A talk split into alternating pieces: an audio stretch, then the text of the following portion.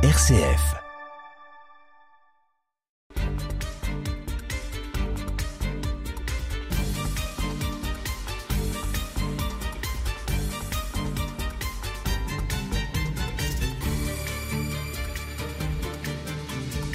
Au Simon, petite commune comptant 139 habitants, est présentée sur son site officiel comme une oasis dans les plaines champenoises.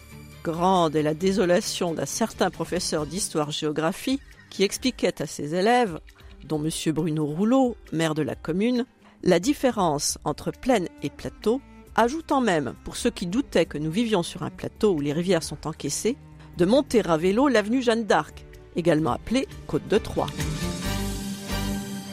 Alors Bruno, tu sais ce qu'il reste à se faire la prochaine fois que tu viendras à Chalon pour une réunion de la communauté d'agglomération. Sans rancune. Hein. Aujourd'hui, je vais évoquer un incendie qui a éclaté dans cette commune le dimanche 2 janvier 1870 et ses conséquences. Vous allez me dire comme Catherine Encore un incendie Oui, mais non pas pour vous raconter l'incendie, même si celui-ci a détruit trois granges avec leur récolte, quatre écuries, euh, l'écurie c'est là où on trouve des chevaux, hein, et une bergerie. Un mouton et des lapins ont été rôtis. Un hangar a brûlé. Les dégâts sont estimés à 18 000 francs, couverts par les assurances. Mais alors, en quoi cet incendie est-il aussi intéressant que tu veuilles nous en parler? La fumée de l'incendie se voit de loin, dans cette région presque plane de la Champagne crayeuse, ou mollement ondulée hein, pour un plateau. Rappelons que le téléphone n'existe pas. Au mieux, on a le téléphone optique, utilisé par Napoléon, et dont une flèche de la basique de l'épine a fait les frais. Ou bien les incendies, avec des signaux de fumée, hein, Euh, comme oui. les Indiens. CF Lucky Luke. Cette fois, c'est la fumée qui prévient de l'existence de l'incendie, et on la voit depuis Compertry. Que font les braves pompiers de Compertry Ils partent en direction de la fumée sans savoir où elle se trouve. Ici, on est à 28 km à vol d'oiseau quand même. Oui, les pompiers ne sont pas des oiseaux. Mais il arrive un moment où on se fatigue, et considérant que le feu est trop loin, eh ben, on retourne chez soi. Ils ne sont pas les seuls d'ailleurs. Alors voici une série qui est citée par le journal de la Marne. Les pompiers de Vertu vont jusqu'à Trécon, ceux de Saint-Marc jusqu'à Saint-Trix, ceux de Saint-Trix jusqu'à Conflans, ceux de Vouzy jusqu'à Vény, ceux de Violi jusqu'à Villeneuve. Alors ça, il pourrait... euh, où se trouvent d'ailleurs ceux de Géraminon. Ouais, il y a des regroupements qui s'effectuent. Et enfin, ceux de Tibi vont jusqu'à Soudron. De plus, on est le 2 janvier. Allez me dire, c'est le lendemain du premier. Certes, on a peut-être fait un peu trop la fête. Mais surtout, ce qui était gênant, c'est, je crois, les sols un peu lourds, car s'il n'y avait pas de neige, euh, le temps était plutôt à la. Le livre Le brasier champenois, qui est paru il y a quand même quelques temps, ne mentionne pas d'ailleurs ce problème de communication et ne mentionne pas cet euh, incendie qui est quand même montre que la lutte contre les incendies ne pouvait être réglée que par en s'entendant entre communes proches. Les- le problème des distances, le problème de, de pouvoir prévenir était extrêmement important. Alors dans des régions comme nous, a- nous sommes là, avec une très faible densité, avec des villages très éloignés les uns des autres, ça devenait extrêmement difficile. Donc, euh, qui a bien pu aider les pompiers d'Ossimon?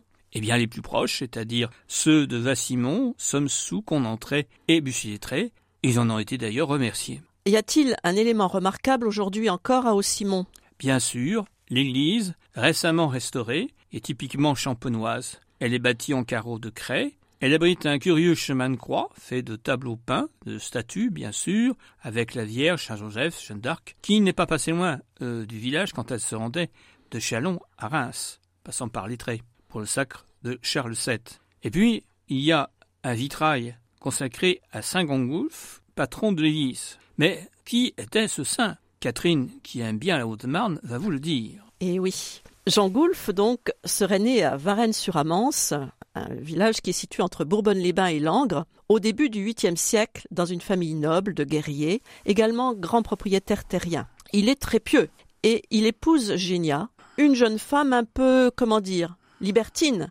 Oui, elle est gentille, hein. Lui n'aime que la prière et vit comme un moine. Elle ne pense qu'au plaisir. Il échoue dans ses différentes tentatives pour ramener sa femme dans le droit chemin et part se réfugier dans la solitude, non sans avoir distribué sa fortune aux pauvres. Il est assassiné par l'amant de sa femme, Claire. Mais le couple maudit trouve une mort édifiante peu après. Dans certaines versions, il y a aussi des ordalies, enfin, beaucoup, beaucoup de, de choses sont ajoutées. Le corps de Saint Jean Goulf, quant à lui, est transporté dans l'abbaye de Varennes. Il est canonisé au Xe siècle. En raison d'un conflit entre les évêques de Toul et de Langres, une partie de ses reliques part à Toul, une autre reste à Langres. Jean Goulf, euh, du fait de sa vie, est le saint patron des maris trompés, bien sûr, mais il a divers autres patronages, comme celui des tanneurs, des cordonniers ou des fontaines de jouvence, on ne sait pas bien pourquoi. Il était fêté le 11 mai. Son nom est répandu dans une très grande partie de l'Europe. Il relève sans doute des saints créés pour se superposer à d'anciennes croyances, et il semble qu'il a été supprimé de la liste officielle des saints. Mais il reste que les lieux qui portent son nom continuent à le porter. Simon a aussi compté un personnage à l'histoire plus vraie, un soldat d'Empire, Louis-Joseph Prévost, décédé en 1851. Tu as sans doute beaucoup d'informations le concernant à nous transmettre. Bien sûr. Il est né en 1774. On le trouve dans les registres de baptême.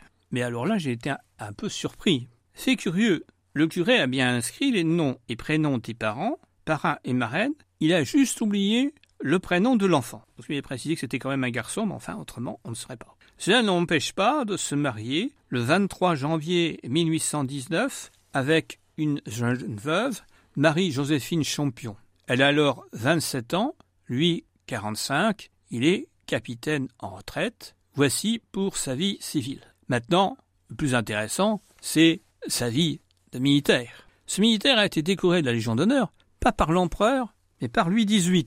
Il a donc un dossier consultable sur la base Léonore, où l'on peut retrouver sa carrière militaire, ses promotions, ses blessures. C'est-à-dire que j'ai eu de la chance là parce que s'il avait été, euh, il avait reçu la Légion d'honneur de l'empereur, a peut-être un peu plus de mal à retrouver son dossier.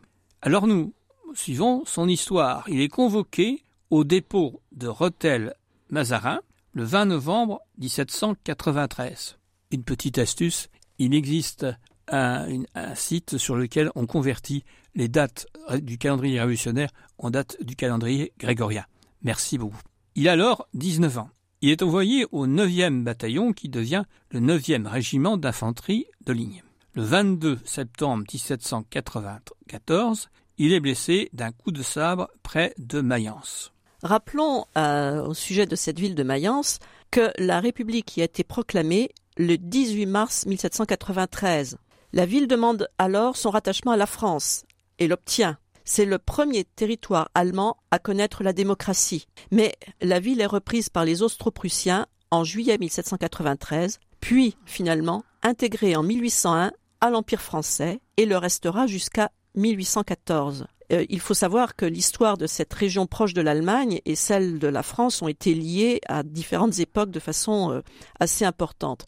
On peut rappeler aussi l'originalité du territoire allemand à l'époque, qui est composé d'un grand nombre de territoires indépendants et en particulier de villes qui sont souveraines. Presque autant que de jours dans l'année. Exactement. Et donc euh, qui sont vraiment complètement indépendantes et qui ont donc le libre choix de leur, euh, de leur manière d'être conduite. Mais revenons à notre soldat.